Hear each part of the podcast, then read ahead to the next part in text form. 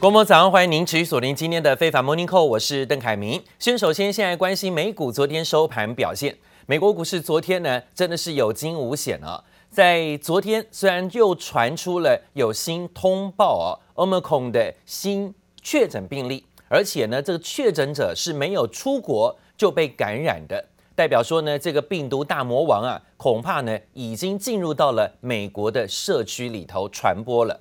那我们看到这种新冠新的变异病毒株蔓延多国，美国股市呢出现震荡了几天，道琼指数呢已经跌破了季线关卡附近。今天还有看到美国财政部长耶伦认为呢，这新病毒对全球的经济构成重大威胁，他说呢要特别小心。听到了美国本土有确诊病例的消息，社区感染，美国总统拜登宣布要加强边境管制。之前呢，跌破季线的美国股市道琼指数，昨天呢、震荡整理，逢低出现买盘，反而呢最后是收红，而且上涨超过六百点。标普指数呢也出现反弹走高，上涨六十四点，幅度有百分之一点四左右。不过科技股的部分呢却持平震荡的多，道琼指数是上涨百分之一点八的，纳斯达克指数涨一百二十七点，幅度百分之零点八。但是前几天表现算是强的费半指数呢，反而今天呢是不太动的，持平表现，几乎收平盘。为了避免美国政府关门的临时拨款法案将会在礼拜五就要到期了，昨天美国两党也达成了新的协议，众议院计划要通过一项临时资金法案来维持政府运作，避免关门危机。这消息呢，多少对于美国股市有一些支撑的条件跟表现。If we have to make a guess, based on everything I have seen so far, I would say that likely will be needed annual revaccinations to maintain very robust and very, very high level of protection. 辉瑞执行长暗示，未来可能都要与疫情共存。新变种病毒株 Omicron 带来不确定性，市场前一天全面重挫后，周四开盘震荡反弹。对疫情较敏感的类股，如航空、邮轮类股明显回神。This is all an issue of consumer confidence. Uh, you know, like like many other issues associated with reopening of other sectors of the economy. And as long as uh, folks take an informed view of um, of all these developments, uh, I think confidence is not shaken. We also have some headlines from OPEC. Um, there is some reporting now from Bloomberg that Russia is said to propose an OPEC plus output hike. So, an increase in production, which traditionally does not turn out too well for oil prices here, and we see oil falling now below $64 a barrel. So that's the lowest that we've seen it in a bit, even as oil had already entered a bear market.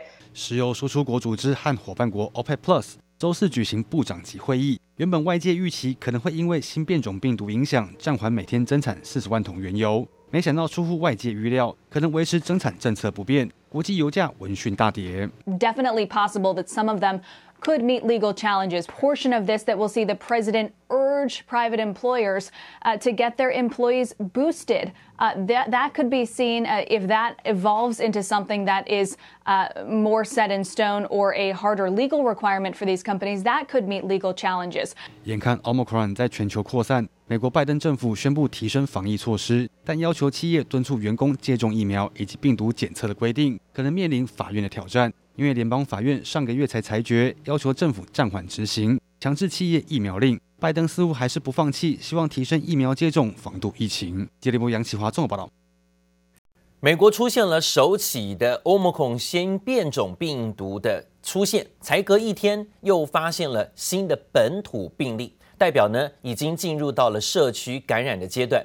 明尼苏达州表示呢，最新感染变异株的是一名当地的男子，最近他都没有出过国，但是呢，他有去纽约啊，而且呢，在这样的情况之下，让纽约市更是如临大敌了。美国总统拜登立刻的火速宣布，要收紧入境的相关政策。I'm announcing today that all inbound international travelers must test within one day of departure. regardless of their vaccination status or nationality. This tighter testing timetable provides an added degree of protection as scientists continue to study the Omicron variant. May God bless you all. 拜登说呢，未来不论是疫苗接种的状况，或是出发地为何，所有入境旅客必须改为在搭机前一天做筛检。 同时呢，美国出现了第二起的确诊病例，同样呢，它是已经完整接种了疫苗。那确诊前呢，只出现了轻微症状，目前状况痊愈。这个患者最近是没有出国过的哦。但是呢，有前往曼哈顿的这个纽约啊，参加动漫展呢，哇，真的是让纽约人听到应该是吓坏了吧啊！那引发了纽约市长白思豪火速的表示，立刻的启动筛检跟追踪小组。要遏止现在的新疫情在纽约传播。现在纽约在感恩节之后正式进入到了圣诞节前夕的消费热潮，满街都是人啊，到处百货公司都塞满了人。现在呢，怕这个病毒呢造成了更大的波及跟传染。另外，美国财政部长耶伦也警告，对于新变种病毒可能会造成多大的影响，存在很大的不确定性。但是呢，他认为这是重大威胁，他也很担心。而说到了最新美国变种病毒沦陷到了社区区，美国境内通报了新变异株的首例确诊者。这一名是来自于旧金山的居民，他上个月呢有从南非搭机返回到加州，而且呢很快的才几天之内就出现症状，再来就确诊了。这是上个月底的，那这两天呢是出现了境内就是社区的传染，所以呢让美国方面是如临大敌。We knew that it was just a matter of time before the first case of Omicron would be detected in the United States. 美国确定被新变种病毒给攻陷。一名已经接种两剂莫德纳疫苗的旧金山居民，上个月底从南非回国之后，确诊感染 Omicron 变种病毒。The individual is self-quarantining, and all close contacts have been contacted, and all close contacts thus far have tested negative. Get vaccinated if you're not already vaccinated. Get boosted if you've been vaccinated for more than six months. We were kind of a little bit lazy and didn't get our appointments set up yet, so um, this kind of pushed us forward. 美国出现 Omicron 确诊消息一出，美股 VIX 恐慌指数暴涨，穿越三十关口，美债值利率走低，其中三十年期美债值利率跌到年初以来最低。美股三大指数回吐早盘涨幅，道琼震荡幅度逼近一千点。Earlier today, the Dow was up around 500 points at the highs of the session, losing steam throughout the day and definitely losing all of its steam really when that announcement came out that the first case of the Omicron variant was detected in California. 为了防堵新变种病毒引发疫情升温，拜登政府政策急转弯，宣布推出加强版的入境筛检规定。 The White House is set to require every international traveler, including Americans arriving from foreign airports, to test negative no more than 24 hours before departure. The U.S. currently requires a negative test within 72 hours of flying. I think that would be a little better, yeah. 随着耶诞假期将至，甚至有专家呼吁，连美国国内旅游都该持有阴性证明，就看政府能否在年终假期期间守住变种突袭。记者华哲赖婉君综合报道。 这个变异病毒株至少已经入侵全球二十八个国家了。现在各国都在加强国内跟边境的防疫措施。不过从目前各国的研究病例来看呢，目前还好，没有说造成很大的这种所谓的死伤啊，都大多是所谓的轻症。但一旦新冠疫苗生产商有预期，现在的疫苗就能够有效的防范演变成为重症了。那今天有外资的报告就认为，早期报告显示哦。目前这个新变异病毒株的致死率还算是低，符合过去病毒的演化过程。这种情况最后可能呢，反而会受惠于在风险资产上。要是呢，又引发了不确定或者是呢恐慌性的卖压，反而呢让股市的部分在压低当中啊，可以找到接手的好时机。但是呢，现在大家还是要先求保命为宜啊！全球有至少将近三十个国家发现了新变种病毒株的确诊案例，在欧洲的部分呢，有十个国家沦陷。欧盟执委会的主席说，欧盟还有三分之一的人呢、啊，大约一亿五千万人都没有接种过疫苗，所以考虑呢，成员国必须要好好的讨论是否要强制民众接种疫苗。那目前看到这个新病毒再次来势汹汹，看起来今年欧美的耶诞节仍然是摆脱不了疫情的阴霾。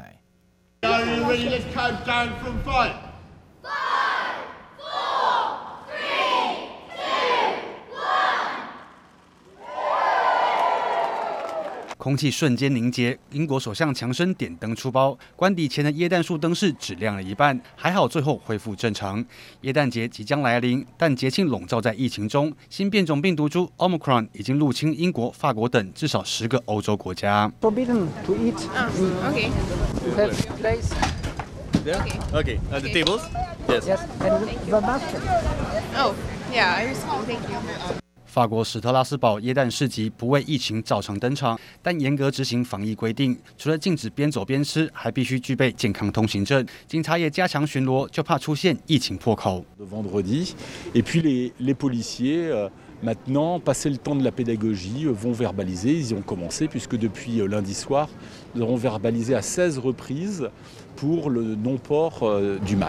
新冠疫情在欧洲持续升温，又碰上新变种病毒来袭，但欧盟各国接种率参差不齐。欧盟还有三分之一人口，大约是一亿五千万人没有接种疫苗。欧盟考虑要强制民众打疫苗。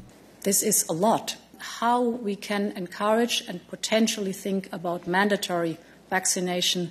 Within the European Union，希腊宣布，六十岁以上的长者如果到明年一月十六号前连一剂疫苗都没有打，将被罚款一百欧元，相当约三千两百元台币。到底该不该强制打疫苗，在欧洲掀起讨论。新变种病毒来势汹汹，各国再度绷紧神经。接连不离警众报道。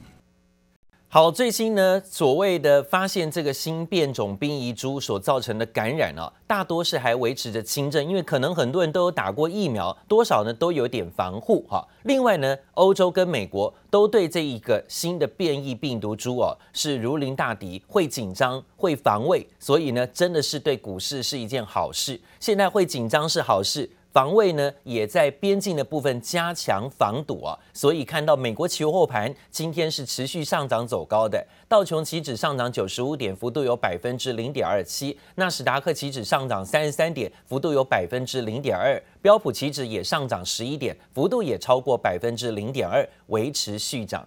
好，现在要看到的是亚洲呢，亚洲也是如临大敌，不管是从香港到日本。到韩国、台湾的周边邻近国家，已经都纷纷出现了相关的新确诊病例。最新在南韩新发现的首例，一口气呢是增加了六例啊，代表说呢也进入到了社区传染，持续增加。韩联社报道，其中一对确诊的夫妇在疫调时说谎，造成防疫大破口，导致呢有更多人面临了染疫风险。reported its sixth case of the Omicron variant. The latest addition is a teenager who tested positive for the variant on Thursday. The boy residing in Incheon was confirmed to have contracted COVID-19 on Tuesday and had been tested for Omicron after his parents were confirmed to have been infected with the variant on Wednesday following their visit to Nigeria last month. 好，这一对夫妻是一位牧师，还有跟他四十多岁的妻子。他们起初告诉卫生当局哦。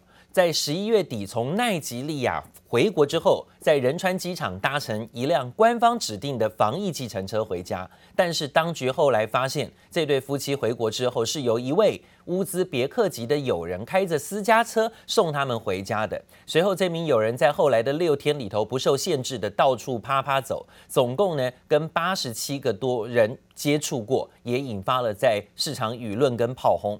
另外呢，还要看到是香港啊，香港也很恐怖的。今年传出了有一起新增的病例，这个病例不是什么特别的病例，就是新变种病毒的确诊个案。但是呢，它来自于卡达，但它在香港要转机，它在香港转机，但是呢，它在香港逗留的时间居然高达有四天之久，在机场逗留四天呢、啊。看看香港是一个国际很重要的知名转运中心了啊！他在香港逗留四天，而且他又确诊，不晓得带来多少可能呃相关的确诊病例的交叉感染风险，这是让周呃周边国家甚至世界各地都要更加紧张的。好，另外持续进入到年底啊，讲到中国大陆下年度的财经政策重磅会议，就是中国经济工作会议即将要召开。消息人士透露，官方智库已经起草了二零二二年 GDP 的年增率，大概建议目标区是在百分之五到百分之五点五之间，但是低于。在二零二一年所设定的百分之六以上哦，的确经济有一些些的走下坡。而路透报道说呢，进入二零二一年下半年以来，中国因为限电限产造成的制造业放缓、房地产的企业问题、庞大债务，都是让中国经济原本上半年狂飙走势的复苏，在下半年被拖累，动能呢是有点后继无力。专家说呢，由于中国房地产事业的风暴对市场造成的负面效应还难以估算，加上严格的清零防疫的措施，也阻碍了消费动能的复苏，所以二零二二年的经济成长可能会面临更大的考验。而现在稳增长呢，是中国施政的重点，必须保留逆周期的政策空间来应对啊经济的压力。市场认为呢，中国人行未来还是会有比较维持宽松的作为。